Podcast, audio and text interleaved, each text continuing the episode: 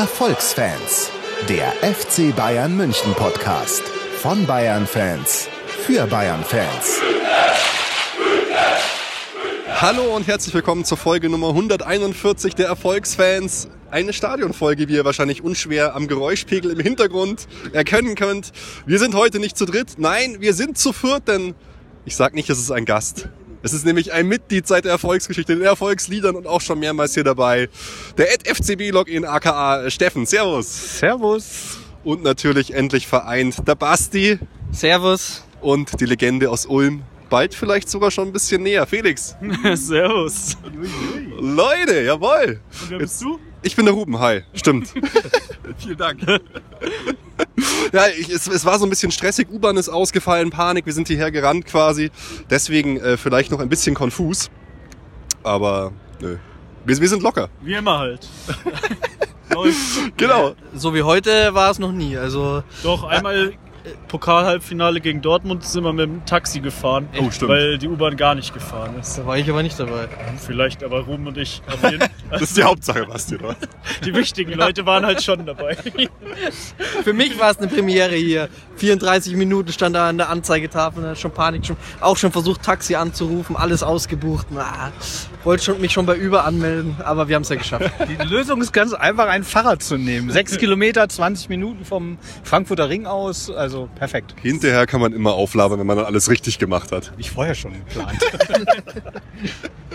Ja, Leute, ähm, erstmal vielen Dank nochmal für euer zahlreiches Feedback äh, nach der letzten Sendung oder zur letzten Sendung. War wirklich äh, super. Wir hatten äh, sehr, sehr viele Downloads, sehr, sehr viele Einsendungen von euch, Facebook, Twitter und E-Mail. Vielen Dank, das freut uns immer sehr. Jetzt sind wir hier kurz vorm Spiel gegen FC Sevilla. Wir haben einige Themen auf der Uhr. Wir haben natürlich den Steffen dabei, den wir ja auch immer befragen müssen. Felix, du schaust so kritisch. Was ist los? Ich habe Marihuana in der Nase. Oh, Schon wieder. Als das letzte Mal hier standen, war es auch so krass. Oder? Wahrscheinlich immer stehen wahrscheinlich immer die gleichen neben uns. Wir, wir stehen schon wieder neben dem Polizeiwagen, das wird sein. geh halt einfach rüber und besorg was und dann kommst du wieder her. nee, also, die Themen. Erstmal, Leute, wir sind Meister. Dürfen wir ja, dürfen wir ja auch nicht. Habt ihr auch so dick gefeiert? Ja, ich, ich war Leopoldstraße, Humper gemacht, hing oben. Also, Lass doch mal den Quatsch. Ich hab's genossen. Ich hab's unglaublich genossen. Ich musste dafür nicht ausflippen und irgendwo hinrennen. Ich habe gedacht, wow, ja, nach sieben, acht Spieltagen so da niederzuliegen, Ja. allen, alle denken und glauben, ja, die Zenit-Mannschaft, sprich, die sind schon längst über den Zenit. Es geht wieder bergab und alle anderen spielen viel besser. Äh, äh, und plötzlich kommt der Don Jupp und macht ein Wunder wahr und wir sind Meister. Also das kann man schon Ja. echt genießen. Ich habe dann natürlich in der Tat nicht aus, bin ich ausgeflippt, habe mich riesig gefeiert. Ich habe es einfach nur genossen. Geil. Ja, ja ich, ich gebe dir recht. Äh, Nach sieben Spieltagen hätte man das wahrscheinlich nicht gedacht, weil wir müssen uns ja hier bei Carlo bedanken, auch bei Willi, ein Spiel gemacht und bei Don Jupp. Was halt dann schade war, dass alle anderen Mannschaften so geschwächelt haben, finde ich. Weil sonst wäre es eine richtig geile, geile Meisterschaft gewesen. Felix verwirrt mich. Felix ist heiß. ich bin voll bei der Sache, keine Angst. Nee, aber ja, ich, ich weiß schon, worauf du anspielst, äh, Steffen, aber tatsächlich, ähm, als, als diese Wende kam, als wir aufgeholt haben auf Dortmund, war ich auch voll dabei. Aber jetzt war es wieder halt dann doch, ja, es ist das sechste Mal und ich muss sagen, ich habe gar nichts gefühlt. Ich habe äh, ich es einfach zur Kenntnis genommen, das was eh kommt. Ja, und Steffen, hast du wirklich, also ich weiß, was du meinst mit dieser Schwächephase, aber hast du die Meisterschaft angezweifelt? Für mich war es halt so, gut, Champions League, äh, das wird dieses Jahr gar nichts werden. Da mal schauen, Achtelfinale geht vielleicht noch, aber dann ist halt vorbei. Aber Meisterschaft, finde ich, hat man trotz der Schwäche damals irgendwie äh, ja nicht angezweifelt, finde ich. Doch. Also ich äh, hatte in der Kick- Kick-Tipp-Runde ähm, den BVB als Herbstmeister und als Meister getippt. Also in der Tat, ich habe das ernst genommen und ähm, mir nicht vorstellen können, dass die Bayern mitten in der Saison, Saison einen so genialen Trainerwechsel hinkommen, hinbekommen. Und die Mannschaft ist nun mal ein extrem fragiles Gebilde und diese Saison hat gezeigt, es ist eben nicht egal, wer der Trainer ist und ob der in der Lage ist, die Mannschaft gut zu lenken und zu steuern oder ob die sich alle irgendwie selbst steuern können. Es ist nicht so. Ja? Bestes Beispiel. Äh, wenn das so wäre, müsste der BVB immer noch Erster sein, weil Stöger, ganz egal, die Mannschaft lenkt sich selber, spielt ihren schönsten, besten Tempofußball, wie schon immer, die das eingeimpft bekommen haben, noch damals von Klopp. Das ist nicht so. Und das finde ich ist ein, ein guter Beleg diese Saison für diese Trainerthese, dass die Quatsch ist. Stöger übrigens hat die zweitmeisten Punkte beim BVB gesammelt nach äh, Tuchel. Also es ist auch nicht so schlecht. Aber ähm, Ja, ja, eben, aber nicht gut genug.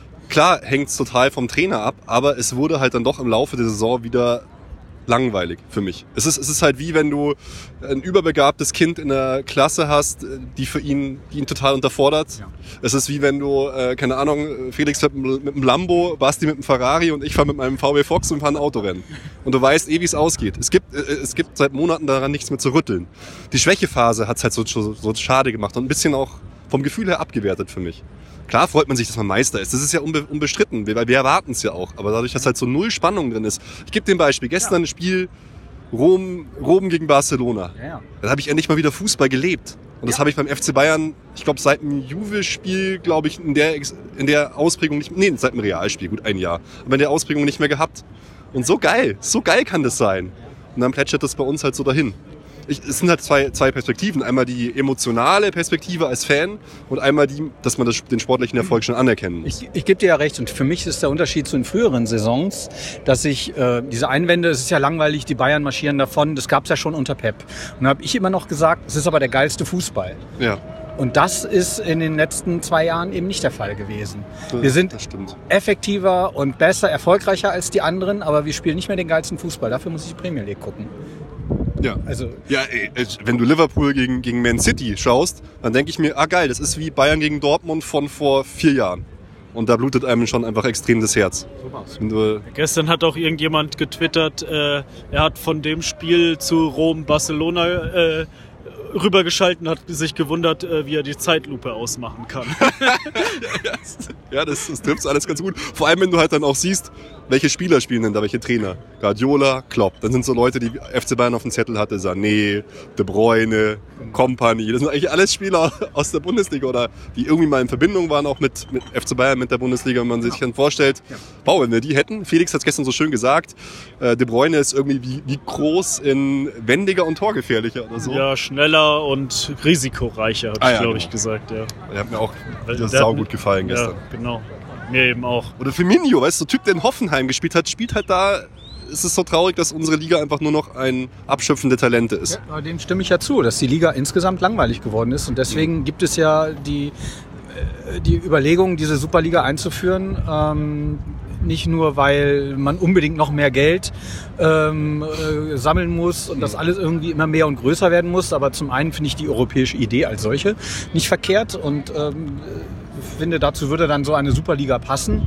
Aber auch äh, vom, vom, vom Spielerischen her, es ist einfach nicht spannend genug, ein oder zwei Vereine pro äh, nationaler Liga zu haben, die das unter sich ausmachen oder in Berlin, in, in Deutschland sogar nur einer. Da helfen auch so absurde Vorschläge, wie dass wir jetzt Playoffs machen in der Bundesliga nicht. Das ist ja eigentlich nur, es macht zum, kün- zum künstlichen Pokalwettbewerb, aber Ja. bringt, glaube ich, auch nichts. Ja, ähm, trotzdem kann man natürlich äh, die Leistung von Don Jupp nicht hoch genug hängen, weil ich, hab, ich fand es auch so interessant, im Kicker war auch so ein, äh, so ein Zitat von Hermann Gerland, der gemeint hat, es war irgendwie Sodom und Gomorra zu Anfang der Saison, er, er, glaubt nicht, dass Bayern Meister wird und das dann in so kurzer Zeit so drehen zu können, so positiv zu beleben, alle wieder mitzunehmen, das ist schon außergewöhnlich. Das erkenne ich ja auch an. Ich meine nur halt dieser emotionale Part. der Da fehlt waren mir wir halt. uns ja auch ein, eigentlich einig, Ja. dass äh, Jupp in der Situation der perfekte Trainer war. Genau. Klar war es jetzt fraglich, dass man ihn da wieder aus dem Ruhestand zurückholt, ob das wirklich sein musste, aber in der Situation war es einfach der perfekte Trainer und das hat er jetzt halt auch gezeigt. Weil, wie gesagt, da äh, von Anfang der Saison, wo man die Probleme hatte, zu jetzt, was weiß ich, wie viele Punkte Vorsprung wir haben, weiß ich schon gar Mhm. nicht mehr. Ähm, und ja, ist einfach schön, wir sind Meister und das kann man auch feiern. Absolut. So, so ein bisschen kann der Uli halt doch noch. Ja. Obacht, Steffen. nein, nein, nein, es ist ja, es ist ja ein, ein Diskurs. Und wir brauchen ja auch Leute, die, die für Uli Hoeneß in die Bresche springen. Es ist nicht alles schlecht mit Uli. Nein, nein, nein. Leute, lasst uns äh, äh, vom Thema Emotionen, das ist eigentlich eine ganz gute Überleitung, weil ich wollte mit euch nochmal über die ganze Causa Videobeweis sprechen, weil sie mich am Wochenende wieder so wieder so runtergezogen hat. Steffen, was gibt's da, das zeigst du mir? Die Uhrzeit. Ja, die Uhrzeit, Leute. Podcast, Podcast first. Den Videobeweis schaffen wir doch. Ähm, und ich habe mir halt überlegt, das ist jetzt nichts Spektakuläres, aber ich habe überlegt, wie würde ich den Videobeweis machen, wenn ich die Verantwortung hätte für den Videobeweis? Und diesen. Ich hasse den Videobeweis. Also um es vor- vorab zu sagen, ich war da vor der Saison dagegen und alles, was ich befürchtet habe, ist eingetroffen. Dieses komplette Abtöten der Emotionen bei jedem Tor, dieses Warten, äh, ist jetzt Videobeweis, ist es ein Tor, nein, oh, ist es äh, so, stört mich einfach massiv. Steffen schüttelt den Kopf, stört dich gar nicht. Ja, weil die Emotionen nicht weg sind, sie sind nur andere. Anders gelenkt und andere, andere Zeitpunkte, aber sie sind immer noch da. Klar. Also eine ja. wahnsinnige Aufregung. Frag mal die Kölner über den Videobeweis. Die können ausrasten und eine halbe Stunde schimpfen. Ja, aber es ist Wie doch nicht sonst über einen Schiedsrichter schimpfen würde, der ihnen ein Tor abgepfiffen hat, unberechtigterweise. Was heutzutage korrigiert werden kann. Nee, aber ich, ich Meine, meine, gestern äh, Sané 2-0 war ein korrektes Tor. Wird Mhm. nicht gegeben und äh, das Spiel ist ein komplett anderes, wenn es 2-0 steht. ja, trotzdem, Komplett anders. trotzdem würde ich das in Kauf nehmen äh, für das Gefühl, was ich da ja auch geil fand. Man weiß, ist es ein Tor oder ist es kein Tor. Du wartest nicht erstmal noch Ewigkeiten, ist es jetzt ein Tor oder ist es ein, kein Tor. Aber du hast äh, ein paar tausend Zuschauer im Stadion, du hast aber Millionen Sch- Zuschauer am Fernseher, die sich jetzt nur noch ärgern über den Rest des Spiels, dass dieses korrekte Tor nicht gegeben wurde und die Nee. total benachteiligt werden. Das finde ich nicht. Also, also äh, mir macht das, das Erlebnis am Fernseher genauso kaputt. Ich habe lieber danach die Diskussion und pass auf, mein Vorschlag, der, der ist ja auch, auch ganz gut. Du hast ihn eh schon gelesen, gell? Also ich, ich habe so schön aufgeschrieben hier. Ich, ich habe gesagt, kein Ange Eingriff mehr in emotionsrelevante Szenen. Videobeweis, Videobeweis, ja, passt auf. Videobeweis bei Elfmeter, ja oder nein. Weil da kann man ja unterbrechen, kurz schauen lassen und dann sagt man Elfmeter, ja oder nein. Dann kann man Elfmeter machen, genau. Bei Tätlichkeiten sehr gerne. Rote Karte, du haust dem anderen die Fresse, Tätlichkeit, super. Aber jetzt Nicht bei Ein- Tor, ja. Wenn der oder Frank nein. hier auf der nicht Liste bei Tor ja oder nein oder wenn, dann das Ganze verbessern, weil es kann mir kein Mensch erzählen, dass man mit Bilderkennung zum Beispiel eine Abseitsstellung mittlerweile nicht in Sekundenbruchteilen erfassen kann. Entweder es geht sofort, aber dieses Verzögern, dieses Spiel unterbrechen, Videobeweiszeichen machen, hinrennen im Stadion und zu Hause wartet man fünf Minuten, schaut sich die Szene nochmal an, ist für mich einfach eine absolute Das ist Katastrophe. ja, aber das ist ja jetzt in der Rückrunde schon besser geworden. Bisschen, bisschen. Mich hat's so genervt einfach schon wieder. Ja, es, dafür- ich muss also also zustimmen, ist eine absolute Katastrophe. Ich bin auch grundsätzlich voll dagegen. Aber man muss schon sagen, dass sie es in der Rückrunde äh, gebessert hat und dass sie Bisschen. dann warten bis zu einer Spielunterbrechung und dann äh, erst anschauen. Und äh, ob Ja. man jetzt Elfmeter ja oder nein entscheid, äh, Videobeweis macht und bei Tor ja oder nein nicht.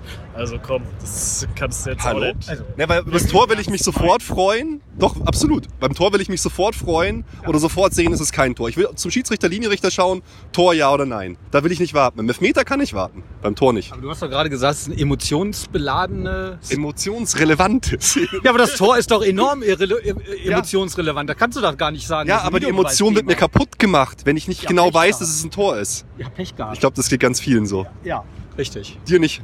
Ich bin grundsätzlich für einen Videobeweis, ja. Wenn er besser gemacht wird, bin ich äh, teilweise auch dafür. Aber, aber man kann ihn so wie er jetzt ist nicht lassen, finde Ja, ich. das ist klar. Das ist Konsens. Weil, weil, naja, weiß nicht, ob das jetzt Konsens wir, ist. haben, wir haben doch noch eine Testphase und es ist noch nicht klar, wie es am Ende aussehen wird. Meinetwegen können wir noch ein Jahr testen. Also so wie es jetzt ist, ist es Mist. Es kann nicht sein, dass ohne Abseitslinien auf Abseits entschieden wird. Du hast recht, äh, äh, es muss muss softwaremäßig möglich sein. sein, aber dafür muss auch die Technik haben. Und dazu gehören meiner Meinung nach Hochgeschwindigkeitskameras, weil Absolut. du ja den korre absolut korrekten oder möglichst korrekten Zeitpunkt dieser Ball dieser kam ja auch erst vor ein paar Tagen raus, es ist nicht der Moment der Ballabgabe, sondern wenn der Ball gespielt werden soll, die zählen sollte für den Moment des Abseits und nicht, weil Wie- der wie- Ball wie was? Kannst du noch mal nicht, erklären? Wenn der Ball den Fuß verlässt, das ist schon viel zu spät. Es ist vorher Wenn so. der Fuß schon hinten ist zum Ausholen, weil er passt. Nee, zum Aber- Ball aber- ist, am Ball ist. Das hm, sollen Also nicht, wenn den Ball verlässt, erklären. sondern wenn er dem. Genau. So, und da musst du halt verstanden.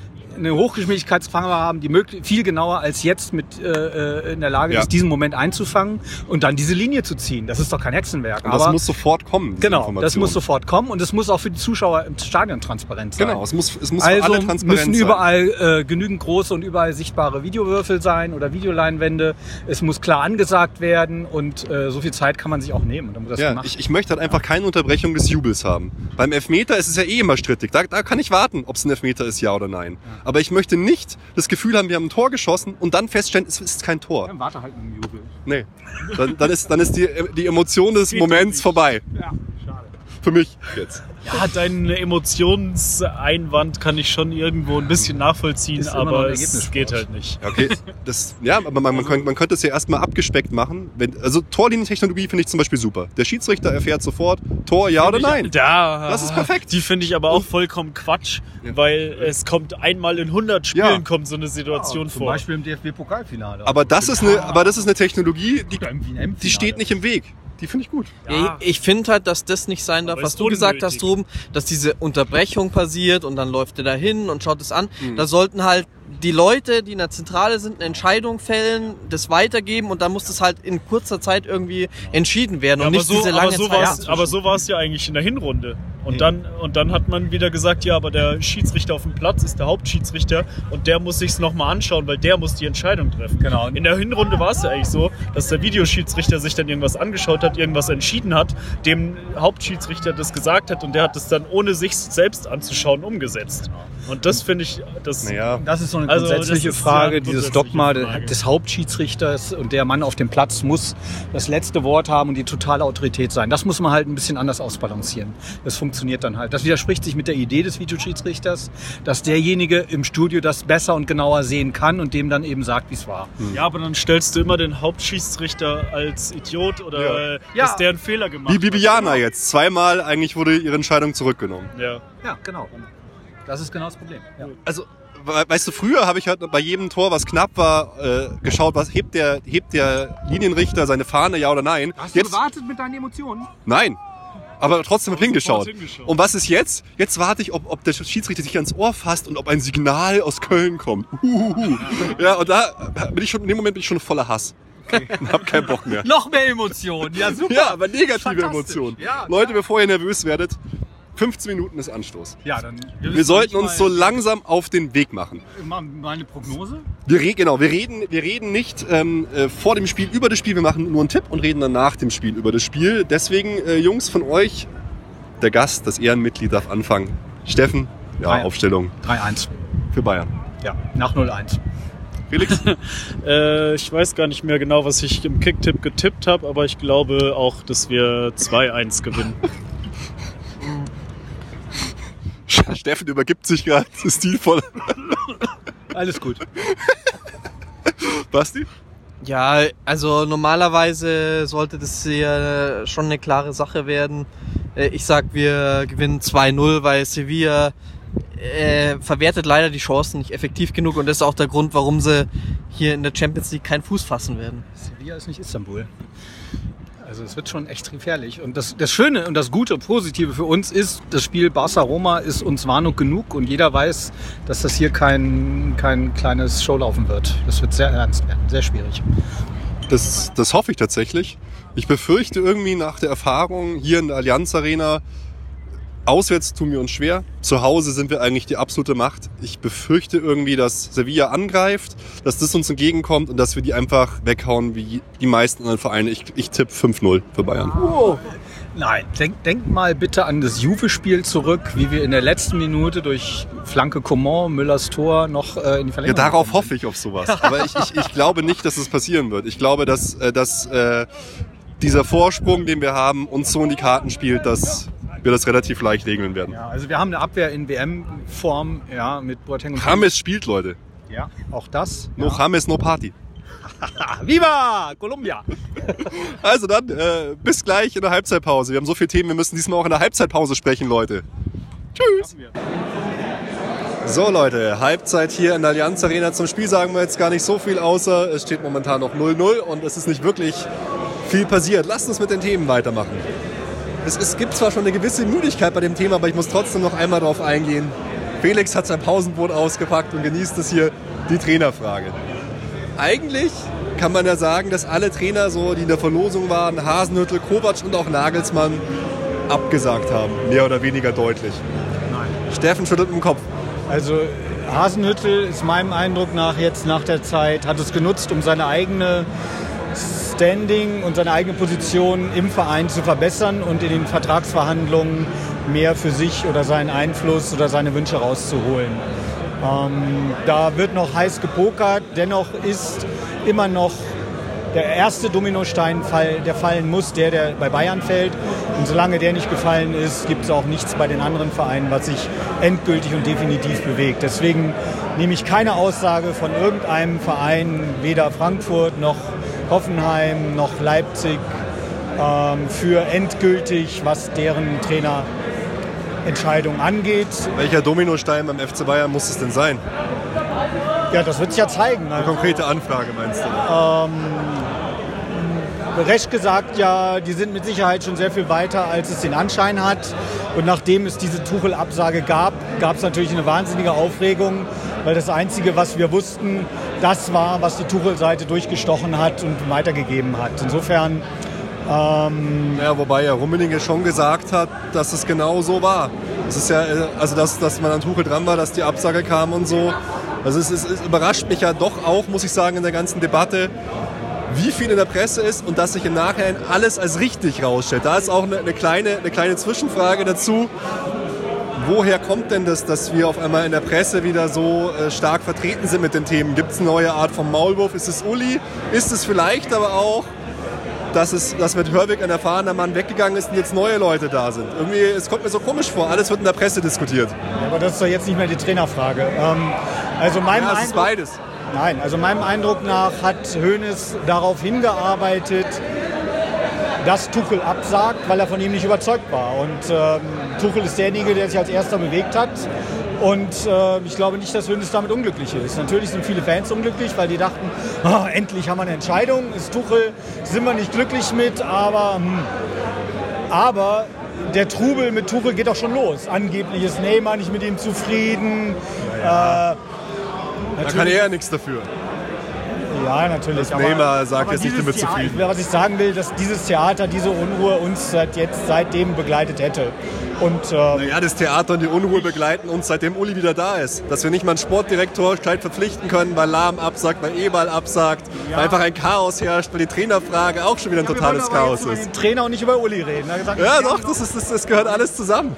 Ja, natürlich. Das ist irgendwie alles. Dann können wir auch noch über, über Trump und Syrien sprechen, weil irgendwie alles. Das, das führt ein bisschen zu weit. Ja, eben. eben. Aber Uli hat ja in der Trainerfrage ein ganz gewichtiges Wörtchen mitzureden. Ja, und ich habe ja gesagt, meinem Eindruck nach hat er das äh, so weit treiben lassen, dass, äh, dass Tuchel absagt. Äh, dass der Tuchel diesen erste Bewegung macht äh, und Uli dann sagen kann, okay, Kalle, hast du irgendwie mit deinem Traumkandidaten nicht geklappt und wäscht seine Hände da in Unschuld, ja. Und, ja, wäre ja eine weitere eklatante Fehlentscheidung von ihm eigentlich, oder? Bei der Uli haben ja auch letztes Mal schon gesagt, eigentlich gar nichts zu melden hat bei der Trainersuche als Vereinspräsident. Ja, wobei als Aufsichtsratsvorsitzender ist es schon wieder eine andere Nummer. Das ist ja genau der Punkt. Also, ähm, Hoeneß kann keinen vorschlagen, aber den, den Kalle jetzt vorgeschlagen hat, nämlich Tuchel, der hat abgesagt. Also kann er doch... Naja, weil, weil Hoeneß es verhindert hat anscheinend. Nein, weil Tuchel abgesagt hat. Nein, weil Hoeneß es rausgezögert hat. Richtig, ja, sag ich doch. Aber also äh, liegt es an Hoeneß. An, an Tuchels Stelle hätte ich es ja auch so gemacht. Ich ja. hätte, hätte nicht mit mir so umgehen lassen. Ja klar, aber wenn er nicht mal die Nerven hat, sich mit dem Mönes äh, in so einem Powerplay durchzusetzen, dann ist er vielleicht auch nicht der Richtige. Ja. Okay, also was, was, was hätte dich denn, also du hättest Tuchel nicht als den idealen Trainer in, der, in dem Moment gesehen? Den idealen deutschsprachigen Trainer? Nein, also die Kandidaten sind ja alle da. Also ob es Tuchel, äh, Kovac, Nagelsmann ist, ähm, also das, das, das, wir wissen ja zu wenig, was hinter den Kulissen abläuft. Also wenn Nagelsmann jetzt tatsächlich einen Vorvertrag mit Dortmund hat und für nächste Saison ähm, oder Hopp jetzt sagt, du Uli, äh, der Nagelsmann ist nächstes Jahr in Dortmund, können wir nicht aus.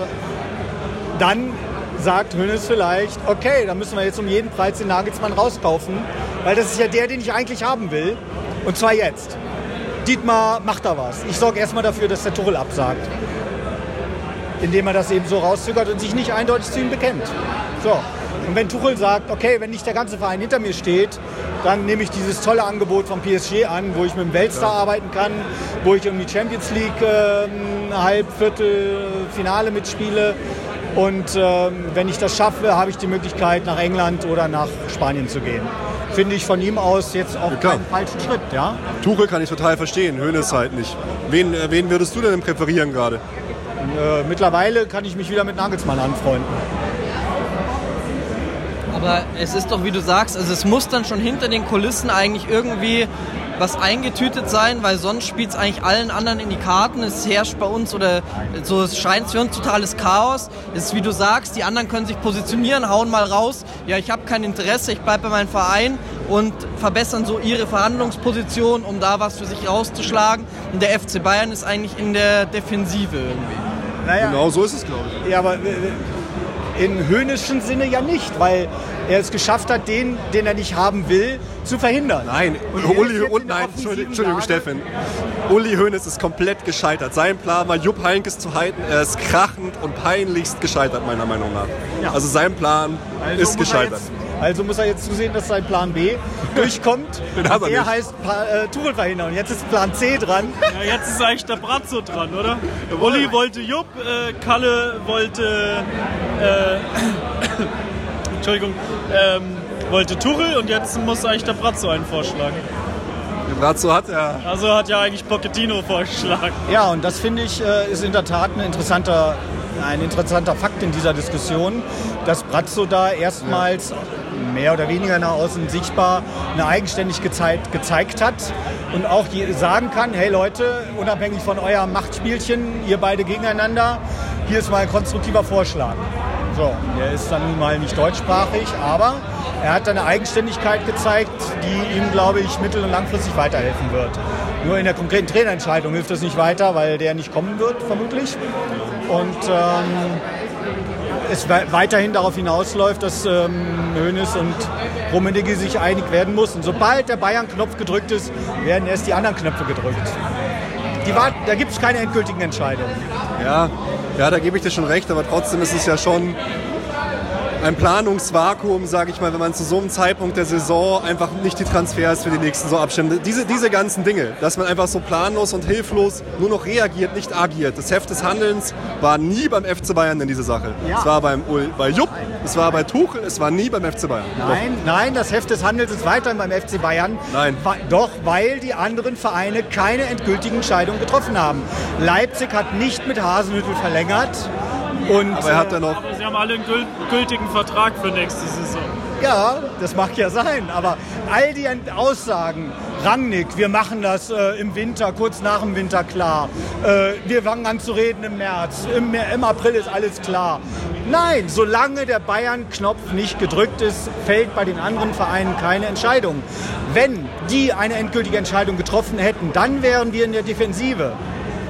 Aber wir haben diese Option. Wir sind in der Defensive, weil Tuchel sich anders entschieden hat zum Beispiel. Ich gebe dir recht, bei so Personalien wie Favre vielleicht. Weil der hat da schon anscheinend die Freigabe. Ja, genau. Von, aber ja, glaube ich auch nicht. Aber wer weiß. Sonst hätte er ja auch sich schon zu Dortmund irgendwie committen können. ja, Plan E. Was, ich werfe ihn doch mal in den Raum. Was haltet ihr eigentlich von Heiko Herrlich? An den musste ich öfter mal denken, weil er auch die Bayern-Jugend vor kurzem trainiert hat. Weil er bei Bayer Leverkusen einen ganz guten Job macht und weil er auch mit jungen Spielern irgendwie ganz gut umgehen kann.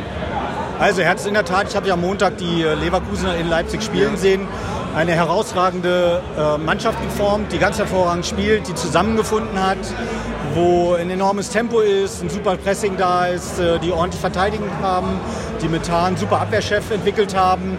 Das sah super aus, wirklich ganz fantastisch. Aber es ist so eine typische Leverkusen-Saison. Ähm, sobald wir eine Einzelbelastung haben, oder eben nur ab und zu mal im DFB-Pokalspiel, läuft es bei uns super. Sobald wir eine Doppelbelastung haben mit Europa und Bundesliga, ist es schwierig. Diese Nagelprobe hat Herrlich noch nicht gemacht.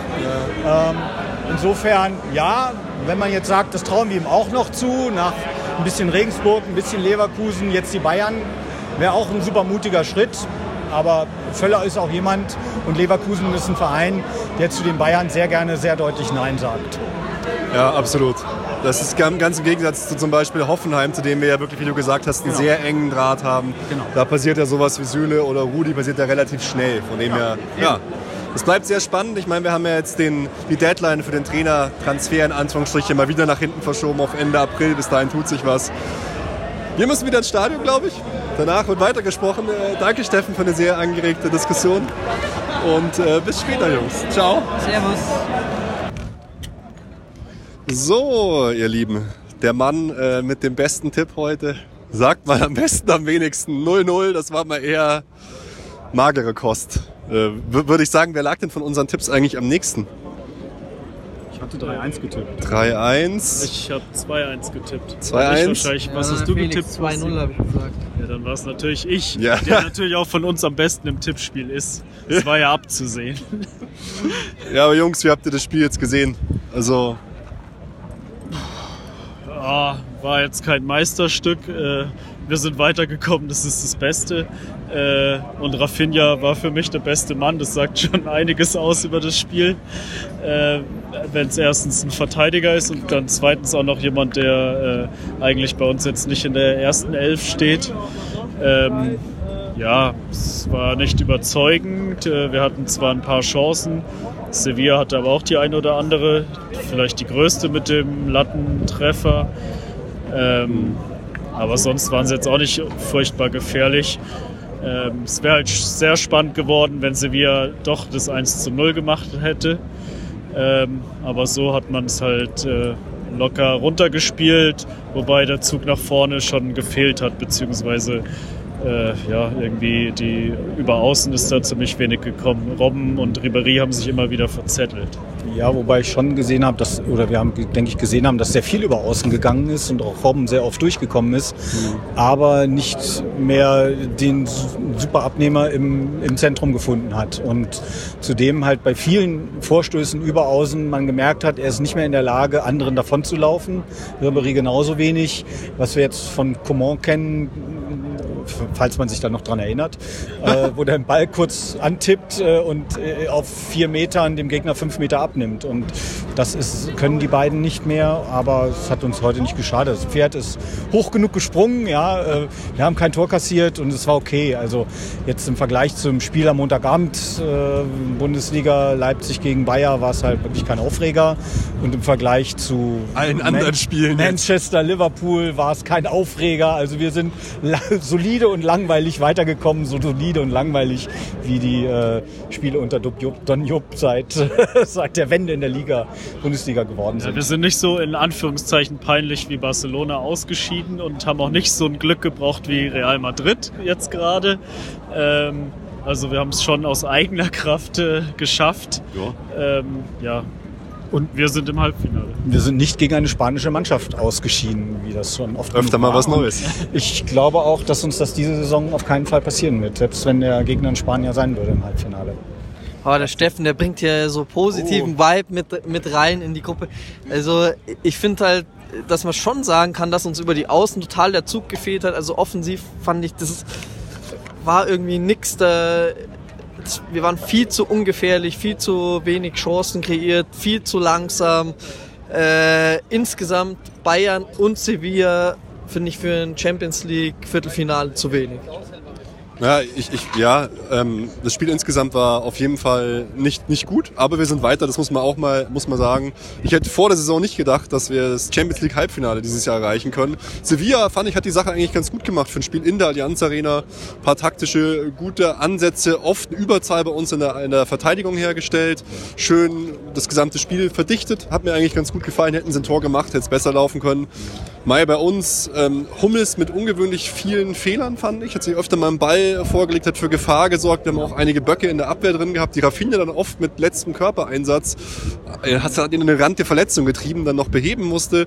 Also waren schon ein paar ungewohnte Unsicherheiten bei uns auch drin. Nach vorne ging halt gar nichts. Irgendwie Lewandowski und Müller auch speziell komplett abgemeldet. Über Robben habt ihr recht. Über seine Seite mit Kimmich ging noch mehr.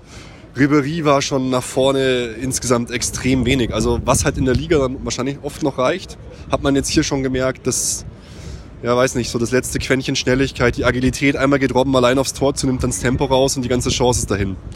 Weiß nicht. Dass wir Ja. so einig sind. Genau so sehe ich es auch. Ja, Auf einmal kommt, halt- kommt die Harmonie her? Du hast was gut zu machen, Alter. Trainerdiskussion in der Halbzeit. Nein, überhaupt nicht. Da nehme ich Nein, nein, nein. Weiß. Ja, Ja, es, nee. rei es reicht in der Bundesliga und jetzt im Viertelfinale hat es auch so gerade gereicht, würde ich mal sagen. Aber im Halbfinale wird's, ja, wird man sehen. Also da muss man sich schon noch steigern. Ja, das auf jeden Fall. so war es einfach zu wenig nach vorne. Ich meine, wir stehen ja jetzt draußen und kriegen nicht mit, was die Statements angeht, aber wir haben ja gesehen, dass Don Jupp ziemlich unzufrieden war und Ja. ich nehme auch mal an, dass äh, wir in der Bundesliga auch die Spieler äh, einen klaren, kritischen Blick haben und selber sehen, dass das äh, nicht reichen wird, um ins Finale zu kommen. Und ähm, so wie wir heute gespielt haben, würden wir weder gegen Liverpool noch gegen Manchester hätten bestehen können. Also wenn wir den Ball hatten, sah es so aus, als würde die Mannschaft kollektiv stehen bleiben und sich so in, in, in Zeitlupenschritten vorwärts bewegen und einer am Ball versucht zu sprinten, aber dafür ist dann Robben zu, zu langsam gewesen, um an allen vorbei, alleine vorbeizulaufen und insofern. Aber es stimmt schon, Sevilla hat auch wirklich gut verteidigt. Robben ist ja oft reingezogen und er hat einfach keine Lücke gefunden, weil sie nicht da war. Es war ja nicht so, dass sie da blind sind oder total versagt haben. Sevilla hat auch wirklich gut verteidigt. Nur nach vorne kam bei denen sehr viel weniger, als ich mir äh, befürchtet hatte. Ja. Ich glaube, sehr viel mehr gibt es zu dem Thema auch nicht zu sagen. Wir, wir sind weiter. Ihr habt es schon gesagt, alle anderen Spiele waren aufregender. Anarchie gestern bei Barcelona gegen Rom, Manchester gegen City ging völlig ab. Heute Real gegen Juve, unsere alte Legende Mandzukic, zwei Tore gemacht. Benatia, eine weitere naja, ein weiteres Legendchen von uns hat den letzten entscheidenden Elfmeter verursacht. Aber Alles läuft über Bayern. Da, Ein, da war Action ein drin. unrühmliches Ende für Buffon, scheinbar ja nach Beleidigung rote Karte. Das in passt doch gar nicht seinem zu ihm, oder? letzten Champions League Spiel vielleicht wahrscheinlich. Also was hat Buffon gesagt zum Schiedsrichter, dass er runterfliegt? Das kann ich mir nicht vorstellen. Ja, dann macht er halt noch ein Jahr mehr. Ja, cool. Gut, jetzt sind wir im Halbfinale. AS Rom, FC Liverpool und Real Madrid ist dabei. Freitag ist die Auslosung. Wen wünscht ihr euch? Ich überlasse mal den Vortritt hier. Ähm, ja, mein, vielleicht würden jetzt viele erwarten, so ein AS Rom, weil es vielleicht so der noch der, der kleinste Name ist. Aber ich wünsche mir eigentlich Real Madrid, weil es irgendwie ist ein großer Name. Ähm, ich denke, wir werden uns mit der heutigen Leistung bei allen ziemlich anstrengen müssen und eine Schippe drauflegen. Und so ein großer Gegner tut vielleicht nicht schlecht. Ja, mein Traumfinale ist jetzt äh, Jupp gegen Klopp. Also ähm, mit Madrid haben wir noch was ähm, gut zu machen und äh, das wäre dann ein schöner Weg, aber kommt, was kommt. Also ich hätte gern Liverpool, weil ich da schon immer mal hin wollte, zum, ins Stadion. Und jetzt auch mal wieder Zeit für uns ist, zum Jawohl. Auswärtsspiel zu reisen. Äh, von daher auf jeden Fall Liverpool. Äh, Also ich bin, äh, also das Herz sagt auf jeden Fall auch Liverpool, weil an der Anfield Road mal zu spielen, fände ich einfach extrem geil. Da fände ich es fast schade, wenn wir dann in, äh, wo sind wir, Kiew, äh, dann das Endspiel hätten und nicht in Liverpool mal spielen könnten, aus dem zwei Duelle gegen Klopp. So geile Mannschaft, Klopp selber, einfach so cooler Typ, Spaß in den Backen immer. Ich hätte mega Bock auf Liverpool. Das, lei- das leichteste Los wäre natürlich Rom. Also das wäre wär wirklich ein Weg ins Finale dann, der wäre, wenn du mir den vorher erzählt hättest, wäre als absurd zu bezeichnen. Wenn wir uns so durch, durchmogeln, so bis ins Finale auf einmal dann. Real Madrid habe ich keine Lust und da glaube ich, würden wir auch äh, nicht so gut aussehen. Also ich hätte auch Bock auf Liverpool. Ja, ich meine, das wäre so ein Weg, wie früher Dortmund immer in die Finals gekommen ist, aber äh, Burn. gegen uns haben sie dann halt verloren und insofern würde ich dann diese Analogie nicht so toll sehen. Aber nein, wie gesagt, es kommt, wie es kommt. Ich bin da leidenschaftslos. Ja, Freitag wird ausgelost. Bin gespannt. Gut gelost halt, denke ich mal. Ja. Okay, dann äh, als letztes größeres äh, Thema vielleicht noch, es war ein Bericht, der hat jetzt so ja doch einigermaßen hohe Wellen geschlagen und zwar ein sogenannter Insider. Ähm, ist natürlich die Frage, wie viel kann man darauf geben, ist äh, bei der TZ aufgeschlagen und hat so ein bisschen äh, über die Zustände im FC Bayern Campus berichtet. Hochgeploppt ist das Thema aber allerdings schon vorher, als auf einmal hieß, dass zwei große Talente vom FC Bayern den Verein verlassen. Ich weiß nicht, Basti, magst du vorlesen oder erzählen, wer uns denn verlässt? Ja, also geht da um junge Talente, das sagt zum Beispiel der Lars Lukas May und äh, der Manuel Winsheimer. 18-jähriger May ist Innenverteidiger und Kapitän der FCB U19 und Nationalspieler. Winsheimer ist äh, Top-Torjäger, ähm, 31 Tore in 34 Spiele. Äh, war auch schon bei den Profis äh, gegen Celtic auf der Bank und die verlassen jetzt den FC Bayern und man fragt sich halt, ja, äh, wieso kann man solche Spieler nicht halten und versucht die heranzuführen an den Profikader. Ja, oder verleiht sie irgendwie, wie es, wie es in, England jetzt äh, öfter mal der Fall wäre. Und dann geht's ja noch weiter, dass es halt relativ äh, doch einigermaßen harte Vorwürfe gibt, äh, der teilweise der Vetternwirtschaft. Äh, Vorwürfe werden da irgendwie laut, dass äh, hier unser, unser Trainer dort, äh, wie heißt es, Seb- Sebastian Hoeneß, oder? Äh, eher Spieler aufstellt, die von äh, Dieter Hoeneß irgendwie gemanagt werden. Ich weiß nicht, es ist für mich schwer zu durchschauen, die gesamte Situation, weil ich da nicht so drin stecke. Vielleicht müssen wir mal Napto fragen, aber es hört sich wieder mal komisch an, auf jeden Fall. Also ich dieser sind zwei Teile in dem Bericht. Das eine ist, dass diese Talente gehen. Da kann man geteilter Meinung sein, ob die ernsthafte Chancen gehabt hätten. Insofern ist die Kritik an dem Artikel, naja, äh, ist jetzt nicht der Riesenverlust. Vielleicht nicht falsch, das will ich gar nicht bewerten. Aber die zweite wesentliche Aussage, dass nicht nach Leistungen, sondern nach, ähm, ja, äh, nach dem Binnenverhältnis oder nach irgendwelchen ähm, Liebdienereien äh, oder Abhängigkeiten von Beratern oder Beziehungen zu Beratern aufgestellt ist, ist der wesentlich ernstere und gefährlichere mhm. Vorwurf. Und diesen Vorwurf habe ich auch schon vor Wochen gehört, als ich hier beim, auf dem Campus war und dieses Youth League, der UEFA Youth League mhm. U19 gegen Real Madrid gesehen habe, wo zum Beispiel Oliver Battista Meyer heißt er, ja. äh, erst da sehr spät eingewechselt wurde und wo es schon während des Spiels heißt, naja, das ist halt wieder ein typischer Hönes-Move, dass er die besten Spieler nicht aufstellt. Insofern bestätigt der Bericht das, was mir damals gesagt wurde von den Leuten, die sehr viele U19-Spiele sehen. Und der trifft mit dem Vorwurf offenbar ins Schwarze. Ja, und das sind Zustände, die ähm, sich ein Verein nicht leisten kann, um die Zukunft gut zu gestalten. Ja, lustigerweise habe ich vor kurzem auch ein Video-Interview gesehen mit Heiko Vogel, der ja auch äh, bei den Amateuren, glaube ich, Trainer war längere Zeit, auch der jetzt in Österreich mittlerweile eine super Arbeit macht, der sich dann auch nicht äußern wollte zu den Umständen und nicht genau sagen wollte, was da los war, nur meinte, dass da einiges im Argen lag. Und das hat mich auch sehr gewundert, wenn so ein Mann, der mittlerweile auf höchstem Niveau in Österreich trainiert, unsere Jugend verlässt und sich auch beklagt über die Zustände da. Also es ist natürlich extrem schade, dass wir jetzt so einen tollen Campus da erstellt haben, aber dass es wieder halt das ist, was wir ja auch schon öfter beklagt haben. Ich will das jetzt nicht schon wieder auf Uli Hoeneß zurückführen. Doch, weißt doch. du, dieses Steigeruch-Thema und so, man holt die Leute rein, die man kennt. Doch, das passt schon. Das passt schon. Also hier sind wir d'accord. Okay. Das, das ist halt ein ernstes Problem. Das habe ich auch, glaube ich, bei ja. der letzten Stadionfolge schon gesagt. Ähm, um ganz, ganz vorne und ganz oben dabei zu bleiben, darfst du solche Rücksichten nicht nehmen, sondern ja. musst dich extrem professionalisieren. Ansonsten hast du keine strahlende Zukunft. Und das ist so ein Beispiel dafür, wie man es nicht macht. Da ist super, äh, danke äh, Dresen, dass ihr die, äh, alles gebaut habt und das hingestellt habt, aber es ist immer noch der Wurm drin. Und das, die, die, die Steine alleine reichen nicht aus. Wobei, bei sowas muss natürlich auch selbst ich sagen, es kann natürlich auch sein, dass es halt irgendein Berater, der unzufrieden ist, weil sein Schützling nicht spielt, gesteckt hat und dieser Insider ist. Aber ich glaube, das generelle. Problem besteht zumindest ja, aber der Punkt schon. Ist, stimmt der Vorwurf oder nicht? Und ja. meinem Eindruck nach stimmt der Vorwurf. Egal, ob das jetzt ein Berater sagt, der äh, im Abgang von Winsheimer und May dem alten Verein noch einen mitgeben will, weil die so schlecht behandelt wurden. Aber die Frage ist, ob der Vorwurf als solcher stimmt. Und dem Eindruck, der ist offenbar so. Das es, ist, es ist ja auch ja. Es ist ja auch so, dass nicht nur äh, der Haupttrainer vom FC Bayern, also der Profis, noch keinen Vertrag für die nächste Saison hat, sondern auch im Jugendbereich und Amateuren ist immer noch nicht klar, wer nächstes Jahr eigentlich Trainer wird. Also es ist ja. natürlich schon boah, eine extreme Planungsunsicherheit da. Ja, wir haben ja keinen Chef, ja? der sitzt ja auf der Trainerbank als Co-Trainer. ja. Ist so. Ja. Das hat dann irgendwann auch Folgen. Und das ist halt, äh, wir sagen, ja okay, dann haben wir jetzt ein Jahr lang nochmal so einen Durchhänger, aber äh, ist halt nicht dolle. Die anderen laufen davon. Okay, ich würde sagen, wir machen uns langsam hier äh, auf, auf dem Weg nochmal äh, für, für die letzten Worte. Ähm, was ich mich gefragt habe, es kommt ja jetzt immer wieder auch die Diskussion hoch, ob hier das Supertalent vom HSV, wie heißt der Jan Fiete Arp, äh, zu uns wechselt. Hat mich in dem Kontext dann auch nochmal verwundert, ähm, weil wenn wir ihn jetzt wirklich holen, sollte der HSV absteigen, muss auch eigentlich die Lösung sein, dass wir den verleihen, weil wo soll der denn bitte bei uns spielen?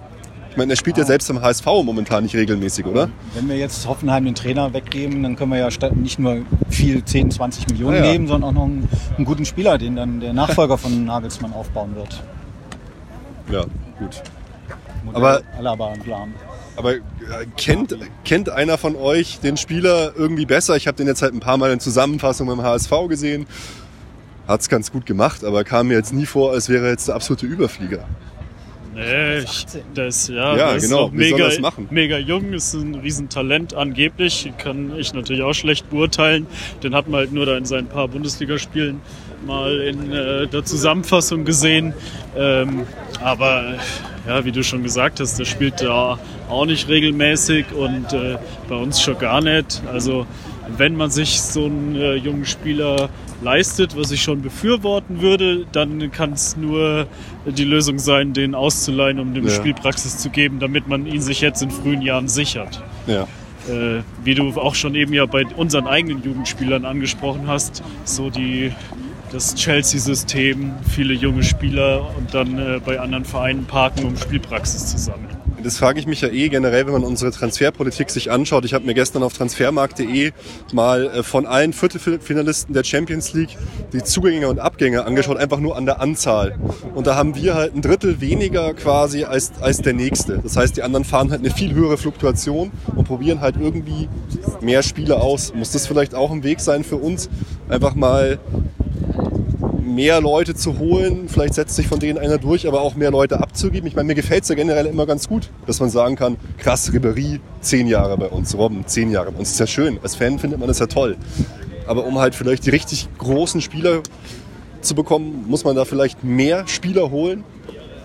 Mit der Möglichkeit, dass sie scheitern. Das passt ja nicht zum FC Bayern, aber habe ich noch nicht drüber nachgedacht.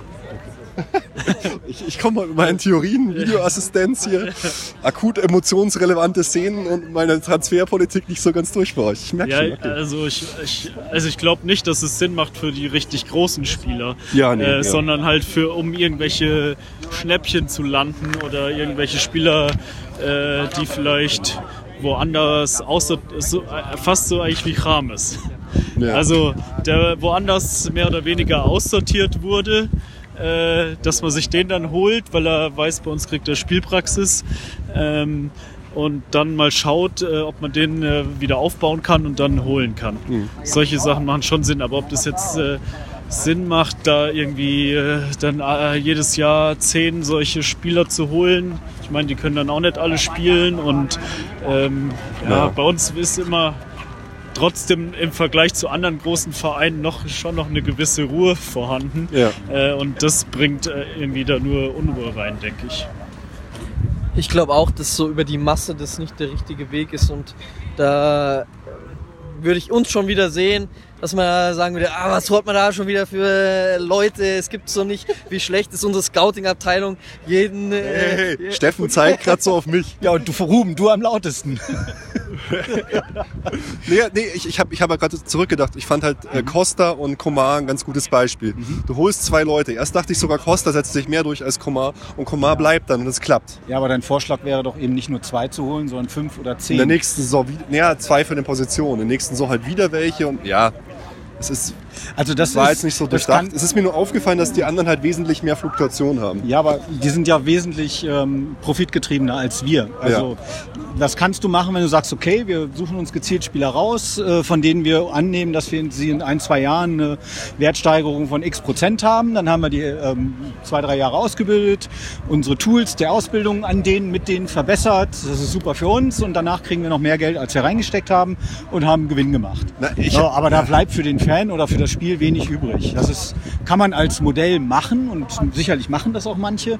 Aber wie gesagt, ich denke nicht, dass es zu uns als FC Ja. Bayern passt. Ich habe halt nur äh, auf, auf Man Citys Kader geschaut und dann gedacht, ja klar, De Bruyne, Ja. Sané haben wir damals auch oft nicht geholt mit dem Argument, äh, der Kader ist super besetzt auf den Positionen. Da frage ich mich halt, weiß nicht, ja, es ist, es ist schwierig, wir, wir stecken ja auch nicht so drin. Aber okay. Ja, aber ähm, das wäre eine solche gewesen, wo ich jetzt schon zustimmen würde. Die hätte man halt holen müssen, aber weil man dann abschätzen hätte müssen, die Qualität ist so gut, die werden dann auch in Zukunft spielen, aber nicht so nur äh, auf Verdacht dann noch drei andere irgendwelche Talente aus Südamerika. Verdacht. Also, so würde ich jetzt auch nicht machen. Aber Ja, aber es hört sich halt so an, wenn du halt so sagst, ja, sollte man nicht viel mehr Leute ausprobieren. Ich musste halt immer an diese Zeiten denken, wo wir so Spieler geholt haben, so Sosa oder so. Hallo, die, Sosa, Get- Getafe, legendäre Flanke auf Luca Toni ein. Dafür hat sich jedes Cent, jeder Cent hat sich da gelohnt. die halt einfach nicht Ist übrigens jetzt ein guter Spieler. den Autoreifen einfach nicht schaffen zu ziehen und dann wieder aussortiert werden bei uns. Äh, das ist Sané oder De Bruyne ja ganz andere Kaliber. Wenn man die jetzt sieht, die spielen einfach Champions League bei Top-Club in Europa. Da denkt man sich, oh, so, wie schön wäre das, wenn die jetzt bei uns im Team wären. Ein bisschen geht es ja in den Jugendmannschaften in die Richtung, dass wir da halt recht recht viel Geld, also sogar Millionen in die Hand nehmen, um U18-Spieler aus Hertha oder sonst woher noch zu holen. Ähm, aber ja, also das behagt mir nicht. Ja. Okay. Jungs, bevor wir uns hier in die Nacht verabschieden, letzte Frage noch heute in einer Woche DFB-Pokal. Steffen, du hast sie gesehen in Leverkusen.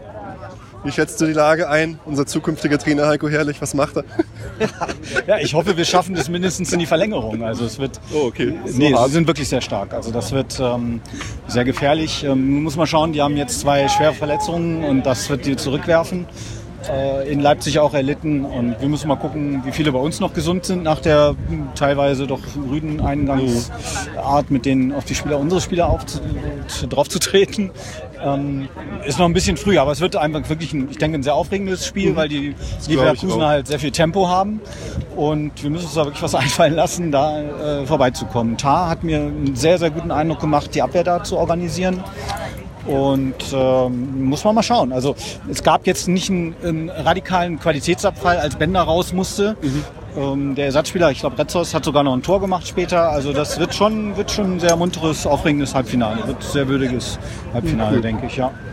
Ja, ähm, Basti, wie siehst du die Lage?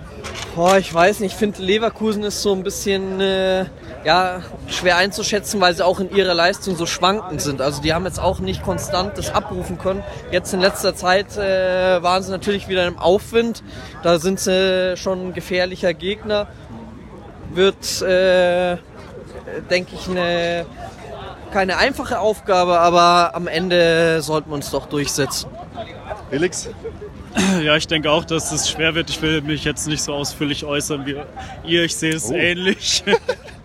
aber, vorbildlich. aber Jupp will das Truppel, äh, das Triple Das wieder haben, will das Juppel wieder haben. Und von daher werden wir uns, äh, denke ich, knapp durchsetzen, wenn auch vielleicht erst nach Verlängerung. Das glaube ich auch. Ich habe mal wieder Bock auf ein Elfmeterschießen und Ulle wird dann der Held. Also ich, ich glaube, es gibt Elfmeterschießen. Jungs!